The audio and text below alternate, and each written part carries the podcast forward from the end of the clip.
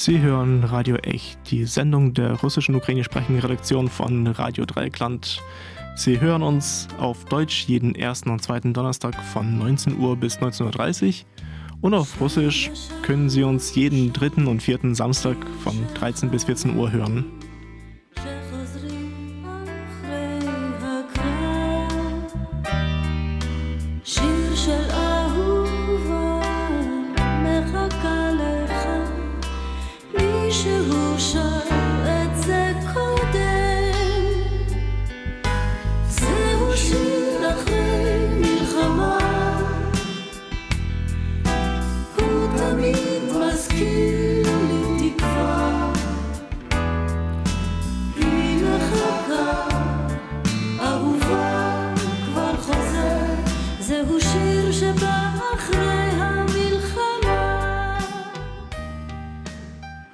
Guten Abend, äh, liebe Radiohörerinnen und Radiohörer. Im Studio ist heute mit Ihnen Dimitri und ich bin heute nicht allein im Studio. Ich habe mir einen Gast eingeladen, Nikita. Hallo Nikita. Hallo. Wir haben mit dir schon einige Sendungen gemacht äh, zum Thema zu Kriegsthemen, sagen wir mal so. Ähm, es ist ähm, immer wieder auch das Thema, das immer wieder aufkommt, ist Krieg oder äh, Konflikt, wie man so schön sagt, zwischen Israel und Palästina oder Arabern oder Muslimen, was auch immer. Ähm, wir wissen alle, was gemeint ist, sozusagen. Der sogenannte Nahostkonflikt, der sogenannte. Ähm, jetzt ist er natürlich wieder mal in, in voller Wucht entflammt und wieder äh, hochaktuell und wir dachten uns, wir, wir nehmen uns des Themas nochmal an, machen eine neue Sendung im, in der Reihe Nahost Ligbers. Ligbers ähm, ist so ein sowjetisches Wort. Äh, das bedeutet Liquidatia bis Grammatnosti, also Liquidierung des Analphabetismus. Also wenn die Leute irgendetwas nicht wissen, dann unternimmt man etwas, um sie darüber aufzuklären. Das war das, der Begriff in der Sowjetunion dafür, Likbers. Und wir machen einfach die Reihe, die wir vor ein paar Jahren angefangen haben, einfach weiter, weil es leider aktuell bleibt. Ähm, Jetzt das Aktuellste, was wir jetzt haben, ist natürlich der große Krieg äh, zwischen Israel und der Terrororganisation Hamas, der klerikal-faschistischen Terrororganisation Hamas, muss man sagen, denn das wird immer wieder ausgelassen, es wird immer wieder äh, so getan, als wären das äh, reine Freiheitskämpfer für hm. die unterdrückten äh, Bewohner des Gazastreifens. Und dabei vollkommen vergessen, dass der Gazastreifen vor allem gerade deswegen leidet, weil, äh, weil es von dieser Terrororganisation kontrolliert wird, die ja wirklich einfach faschistisch und klerikal ist. Also klerikal was übrigens, was übrigens ganz spannend ist und, und auch wirklich erwähnenswert, weil äh, es gab Zeiten in Europa, da wusste die Linke sehr einheitlich, was Klerikalfaschismus ist, äh, zum Beispiel Stimmt. in Spanien und hat sich wirklich sehr einheitlich auch weltweit dagegen äh, gestemmt und nicht nur gestemmt mit Worten, sondern auch wirklich auch mit Waffen. Ja, ja, absolut, absolut. Da kann man wirklich sagen, ähm, äh, die Zeiten haben sich geändert. Man muss oh, den Linken erklären, was ein Klerikalfaschismus äh, heißt. Genau.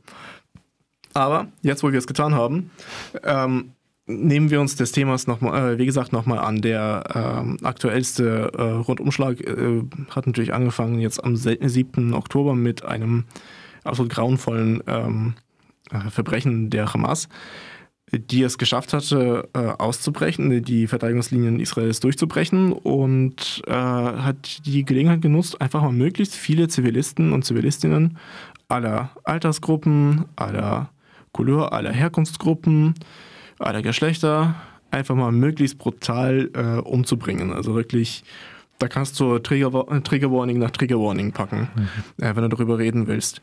Äh, wir wollen darüber nicht zu lange reden. Wie gesagt, Trigger Warnings sind nicht unsere Spezialität. Ähm, aber äh, darauf folgte natürlich äh, ein äh, Krieg, denn Israel hat natürlich sofort erkannt, einmal war es natürlich seitens der Israelis natürlich eine furchtbare Wut und äh, Wunsch, äh, das, äh, den Tätern zurückzuzahlen. Aber gleichzeitig war eben das, was wir in Deutschland nicht nachvollziehen können, weil wir nie in der Situation waren, eine, ähm, ein ein Erkennen äh, der Situation, dass man es mit einem Gegner zu tun hat, äh, der es wirklich auf die pure Existenz äh, des Gegenübers abgesehen hat. Das heißt, die Hamas, äh, mit der kann es einfach per Definition keinen Frieden geben, weil der gesamte Sinn der Existenz der Hamas ist nicht an der Macht zu sein, sondern möglichst viele Juden umzubringen und Israel der, nach Möglichkeit zu vernichten.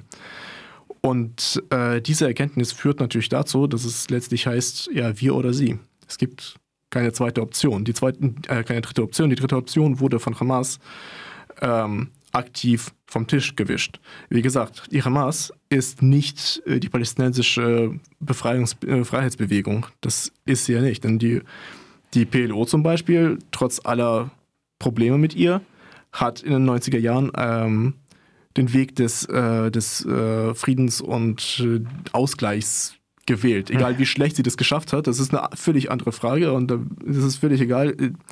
Die Tatsache ist, die haben es wenigstens versucht und die Hamas hat darauf reagiert, indem sie gesagt hat, nee, keine Verhandlungen, reine äh, Im Grunde Auslöschung. Muss, nein, Im Grunde muss man sagen, also äh, ich meine, äh, die PLO hat ja auch die äh, Interimsabkommen, die Israel damals äh, unterzeichnet hat und damit die erste palästinensische Autonomie geschaffen hat, nicht, nicht unterzeichnet. Aber die hat sich ja wenigstens auf, auf Verhandlungen eingelassen, könnte man sagen. Die Hamas ist immer noch quasi dort, wo die äh, arabischen Staaten vor 67 waren mit diesen drei Neins, keine Verhandlungen zu Israel, kein Frieden mit Israel und äh, keine Anerkennung Israels.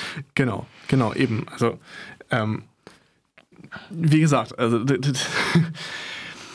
ähm, die Hamas ist wie gesagt darf man nicht ver verwechseln mit äh, irgendwelchen wie auch immer gerade legitimen Ansprüchen.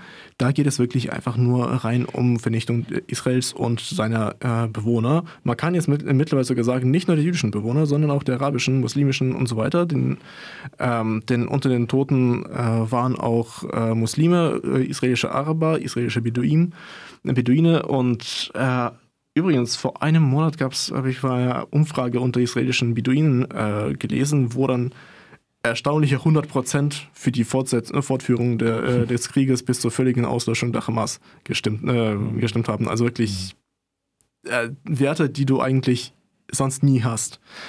Die wissen, was sie haben mit der Hamas. Genau. Aber reden wir jetzt nicht äh, zu lange darüber. Kommen wir dazu. Ähm, heute, wo wir das aufzeichnen oder wo wir das senden, das ist der 11. Januar, denn der, wenn Sie uns in der Wiederholung hören, dann ist es schon vorbei. Äh, da hat die, das Verfahren äh, vor dem Internationalen Gerichtshof in Den Haag angefangen, äh, wo die ähm, eine Saudier, äh, äh Saudi, ich, wollte schon sagen, südafrikanische äh, Delegation Israels Völker, Israel Völker, Völkermord gegen die Bevölkerung von Gaza vorgeworfen hat. Und äh, jetzt wird verhandelt, äh, ob Israel tatsächlich ein Genozid äh, im Gazastreifen durchführt. Und das ist, denke ich mal, äh, das dachten wir uns wirklich, ist ein guter, guter Einstieg für, für dieses wirklich furchtbare äh, Thema. Denn wir haben beide, ich und Nikita haben, äh, Nikita natürlich deutlich mehr als ich, ähm, einen Bezug zu juristischen Fragen, zu juristischer Ausbildung und solche Fragen interessieren uns natürlich sofort super brennend. Wow ein Verfahren zum Genozid, da gibt es ja echt, äh, das passiert nicht jeden Tag. Und schon gar kein solches. Genau, schon gar kein solches.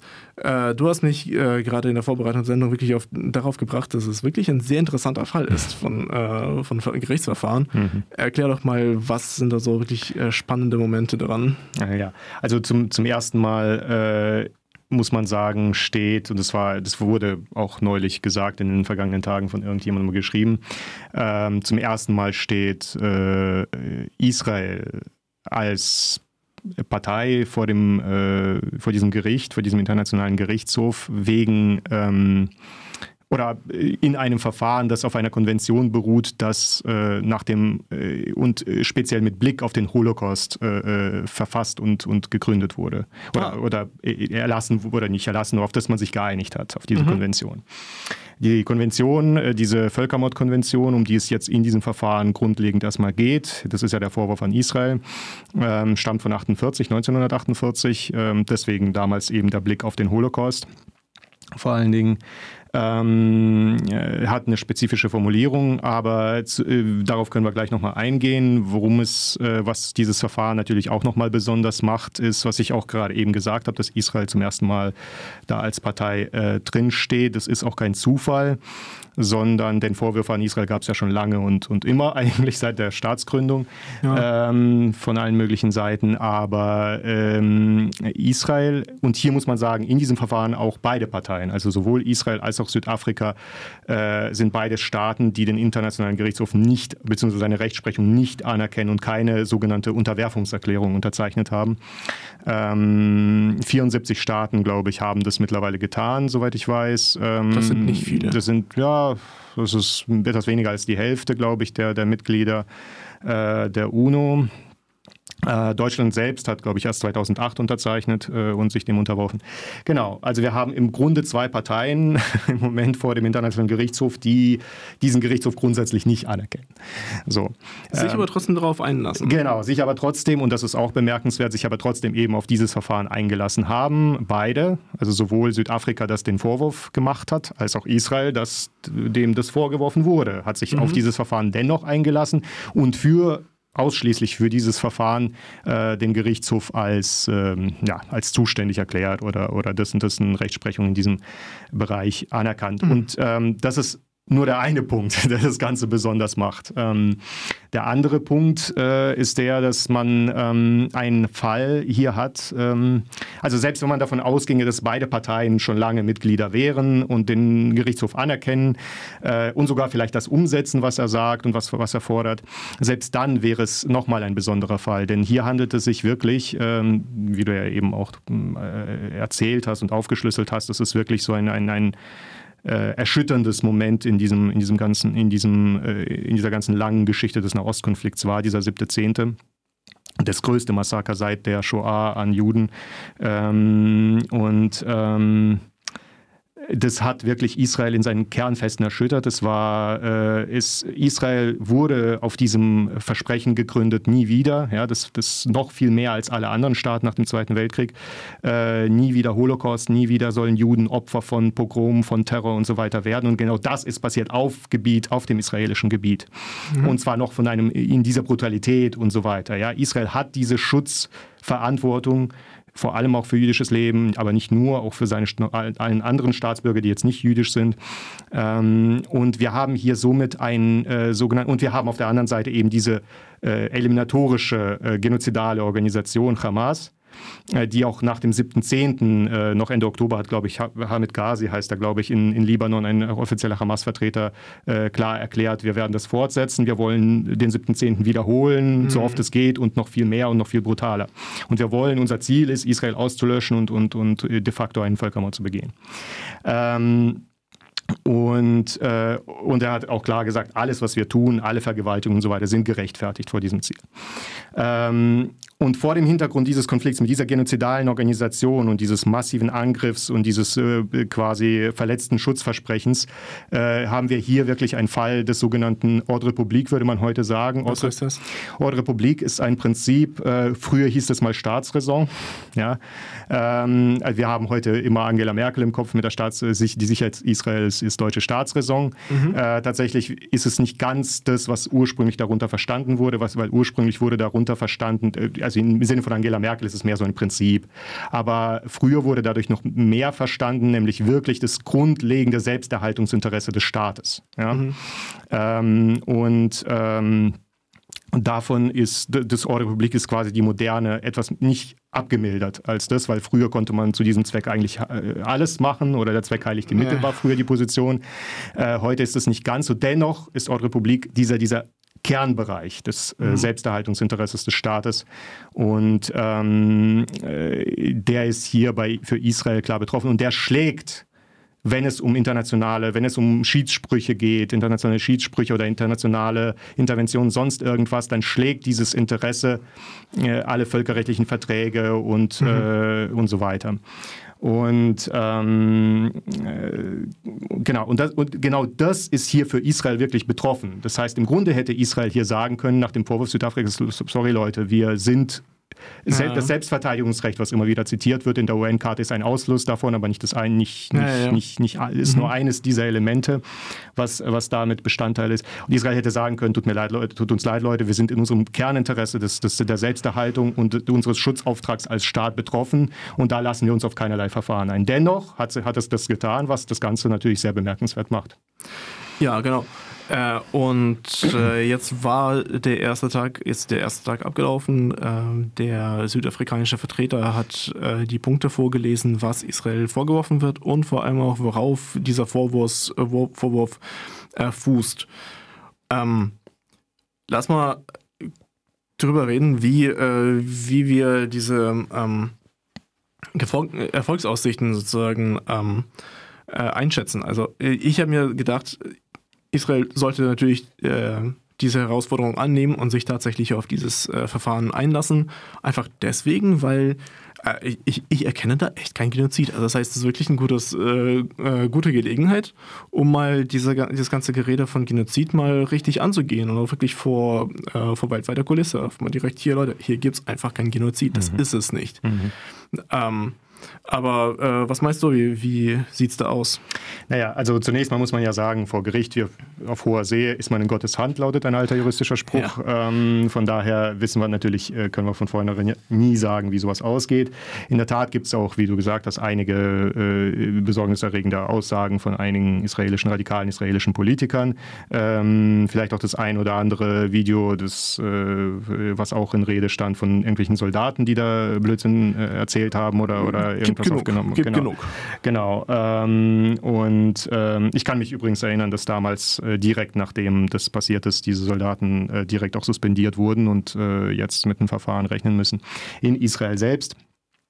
Ähm, ja, ich sehe tatsächlich, wir hatten das ja diskutiert mit dem Völkermordvorwurf, den gab es ja auch schon vorher, nur nicht ja. jetzt vor dem Internationalen Gerichtshof von einem Staat, aber äh, den gab es, der wurde vorher natürlich geäußert und darüber haben wir auch gesprochen in einer der, der letzten Sendungen. Ja. Ähm, und äh, es deutet äh, bis zum 7.10. überhaupt nichts darauf hin. Ähm, wir haben viele Argumente damals diskutiert, äh, Bevölkerungsentwicklung, grundsätzliche Haltung des Staates, Verfassung, was die Verfassung Israels dazu sagt, was die Unabhängigkeitserklärung dazu sagt, was, was die Handlungen des Staates was die Handlungen zeigen. des Staates zeigen, ähm, äh, auch in, eben in der längerfristigen Entwicklung und jetzt auch wenn man sich den konkreten äh, äh, Konflikt oder den konkreten Krieg, den wir jetzt momentan haben in Gaza anschaut, ähm, sehe ich das wie du so ähnlich. Ich sehe diesen Vorwurf da nicht und ich sehe da viele Dinge, die dafür sprechen. Allen voran ähm, also man muss ganz klar sagen, es gibt einen, in Israel sowie in anderen demokratischen Rechtsstaaten erstmal einen Unterschied zwischen dem, was einzelne Politiker, auch radikale Politiker sagen und dem, was der Staat tut.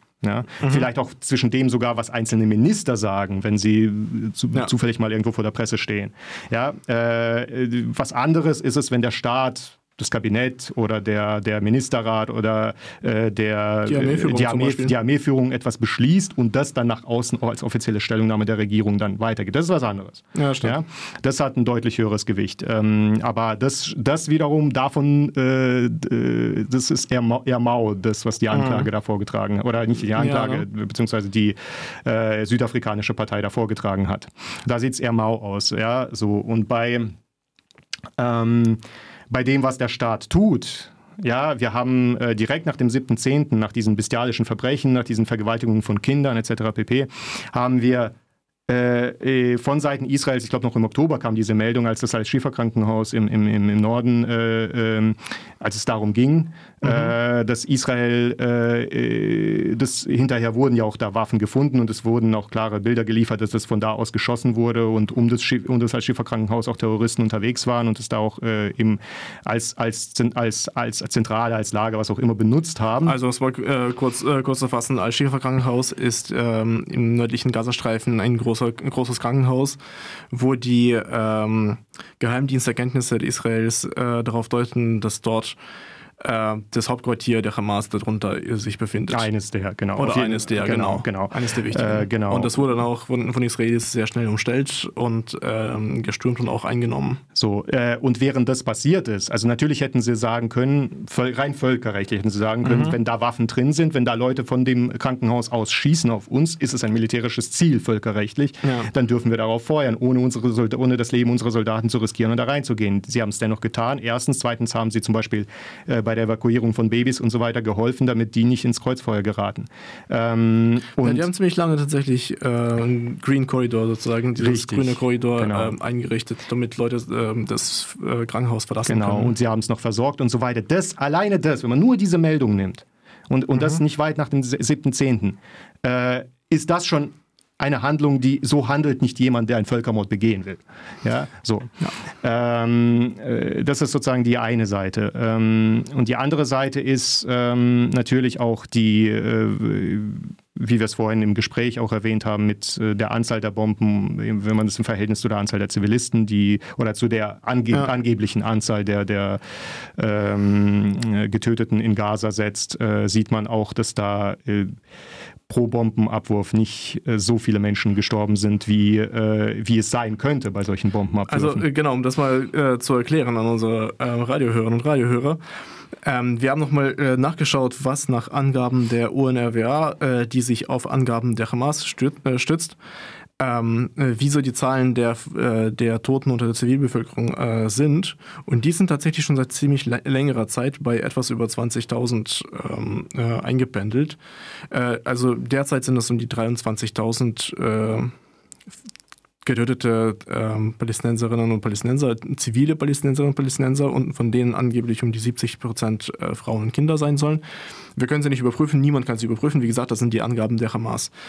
Äh, hinzu kommen um die 60.000 äh, Verletzte. De, ähm, das das ist schon an sich wirklich erschreckend, muss man wirklich sagen. Selbst wenn wir davon ausgehen, dass irgendwie zwei Millionen Menschen sterben, äh, leben, äh, sind es einfach viel zu viele Tote und viel zu viele Verletzte. Ähm, aber äh, wenn man schaut, äh, wie äh, zerstörerisch letztlich die Kampfhandlungen sind, äh, dann erscheint es nochmal ganz anders. Denn äh, nach einem Monat, Anfang November, ähm, gab das Isra äh, die israelische Armee bekannt, dass sie bis dahin um die 12.500 Bombenabwürfe auf das, den Gazastreifen durchgeführt hatten. Also es ist wirklich eine furchtbare Zahl, muss man echt klar sagen. Ähm, bei 12.500, das können wir, können wir jetzt einfach äh, hochskalieren. Jetzt müsste es um die 30 irgendwas tausend sein. Ähm, das sind aber ziemlich wenige tatsächlich Tote. Das, ist, das ist, klingt jetzt wirklich furchtbar zynisch, aber wenn sie, wenn sie äh, möglichst viele Menschen töten wollen, dann haben sie ungefähr äh, weniger als einen toter Zivilist und äh, weniger als drei verletzte Zivilisten bei einem Bombenabwurf. Äh, da können Sie die Russen fragen, wie es in Mariupol war. Da, da, da, kann man deutlich, deutlich effektiver arbeiten, wenn man einen Genozid durchführen will. Also es, es, klingt jetzt gerade ähm, wirklich zynisch, aber das ist eben das, das, Problem. Krieg ist einfach, das ist die reinste Hölle. Das ist die reinste Hölle, weswegen man einen Krieg nicht beginnt. Genau. Das ist das, äh, das Wichtigste, was man wirklich ähm, im, im Kopf behalten sollte. Denn sobald der Krieg begonnen, äh, begonnen hat, haben sie eine schreckliche Erfahrung und eine schreckliche Meldung nach der anderen. Und die, jeder neue ist schlimmer als die vorangegangene. Ja. Und ähm, aber Krieg ist eben kein Völkermord. Genau. Und der Punkt ist, ja. das sieht man jetzt gerade auch mit äh, mit dem äh, Vor äh, Völkermordvorwurf des Internationalen Strafgerichtshofs, das ist ein anderer Gerichtshof als der Interna Internationale Gerichtshof, mhm. obwohl auch in Den Haag äh, beheimatet, ähm, an, äh, an Putin eben äh, der Vorwurf des Völkermords. Und der basiert darauf, dass äh, Putin und sein Regime Kinder, ukrainische Kinder entführen und sie in russische Familien stecken zu, zur Umerziehung zu Russen. Und wie wir sehen, stirbt dabei kein Mensch. Also es, ist, es werden einfach Kinder anders erzogen. Äh, das ist aber wirklich, wir haben uns nochmal die, ähm, die Definition des, ja. äh, genau, die Völkermordkonvention durchgelesen und das ist genau, das trifft genau den Wortlaut. Also, als hätte man wirklich das nach einem Handbuch äh, gemacht in, in Russland. Ja, gewaltsame, ähm, gewaltsame Überführung von Kindern der Gruppe in eine andere Gruppe. Ganz genau, ganz genau. Und das, das heißt, äh, es ist ein gutes Beispiel dafür, dass äh, Krieg sehr blutig sein kann, aber dabei kein Völkermord entsteht, während im Gegenzug ein Völkermord in, äh, durchgeführt werden kann, ohne dass überhaupt jemand stirbt. Und ähm, das sollte man nicht vergessen. Also Völkermord ist nicht einfach nur, es sterben sehr, sehr viele Menschen und es wird sehr, sehr viel also, also, wohlgemerkt, also wohlgemerkt, das ist es nicht. Völkermord hat, der, dieser Völkermord-Tatbestand, über den wir hier reden, ja. nur dass das jeder nochmal weiß, wir haben es beim letzten Mal auch erwähnt, aber es schadet vielleicht nicht. Genau. Ähm, dieser Völkermord-Tatbestand beinhaltet zwei Dinge und die müssen beide erfüllt sein. Das ja. eine ist der objektive Tatbestand, über den haben wir hier gesprochen, der wird in jedem Krieg erfüllt. Dass etwas unternommen wird. Der wird in jedem ja. Krieg, naja, der, der, wird in jedem Krieg erfüllt. Ja, wir hatten die Tötung von die, die Tötung von Tötung von Menschen, eine Nationalität oder von mehreren Nationalitäten, das ist, ist erstmal egal. Zerstörung der Lebensgrundlagen. Äh, Zerstörung von Lebensgrundlagen, äh, Verursachung von äh, körperlichen oder seelischen sogar Schäden. Oh ja, ähm, ja. Und auch schon eine, eine, eine solche Verursachung bei einem Menschen würde reichen, ja, für zur Erfüllung dieses Teils des Tatbestands. Ja, ja. Der andere Teil, der aber wirklich äh, Völkermord zu einem Völkermord erst macht, in Verbindung mit dem ersten, äh, ist nämlich die Absicht. Ja, und zwar die. Absicht, es wird ganz konkret, heißt es, äh, die, also eine Handlung, eine dieser Handlungen, die in der Absicht begangen wird, eine nationale, ethnische, rassische oder religiöse Gruppe als solche ganz oder teilweise zu zerstören, in der Absicht begangen wird. Genau, und äh, das erkennt man halt nicht. Das ist, der, Punkt, der Punkt ist halt, das ist ein Krieg, der in dicht bebautem Gebiet stattfindet. Da, äh, das heißt, am Ende ist das Stadtgebiet weg, das ist zerstört, das ist vernichtet, da ist dann nichts mehr da. Ähm, aber die Menschen, die leben, die meisten von ihnen leben tatsächlich, die sind, äh, die sind weiter, äh, die sind zwar äh, traumatisiert, aber sie leben. Ja. Nicht? Und weil es die, diese Tötungsabsicht äh, des gesamten Volkes einfach nicht gibt. Ähm, Im Gegenteil sogar können wir äh, ein Genozid, eine Genozidabsicht äh, auf Seiten der Hamas erkennen, denn sie hat eine ausgesprochene Ideologie, die genau das besagt. Wir wollen alle Juden äh, umbringen und Israel zerstören. Das stand in ihrem Gründungsstatut. Ja. Genau. Und gleichzeitig äh, sehen wir, als sie die Möglichkeit dazu bekamen, am 7.10. endlich mal etwas zu tun auf dem israelischen Boden, haben sie genau das gemacht. Sie haben wirklich einfach alle Menschen, die ihnen in die Hände geraten sind, umgebracht oder sie entführt. Oder also sie vergewaltigt. Oder beides, ja. Ähm, und, und das auch wirklich möglichst grauenhaft, wirklich möglichst brutal. Und äh, da kann man wirklich sagen, das ist Genozid, ganz klar. Das Problem ist halt natürlich, äh, äh, Hamas ist kein Staat. Äh, man kann sie nicht des Genozids anklagen, weil sie auch äh, kein Mitglied des, der UNO sind und so weiter und so fort. Vergiss kein, kein, kein, Mitglied des, kein, kein Mitglied des IGH. Und sie würden sich, es gab ja die Klage, es gab ja die ja. Klagen aus Israel, äh, die Anträge vor den IGH. da hatte der IGH gesagt, naja, das ist keine Aussicht auf Erfolg, weil wir die Hamas niemals dazu kriegen werden, eine Partei hier zu sein. Und, ja, das stimmt. Ja. ja. Gut, an der Stelle äh, würden wir die Sendung heute äh, beenden. Es war super, mit dir wieder eine Sendung zu machen. Vielen Dank, dass du dabei warst. Danke auch für die Einladung. Und bis zum nächsten Mal.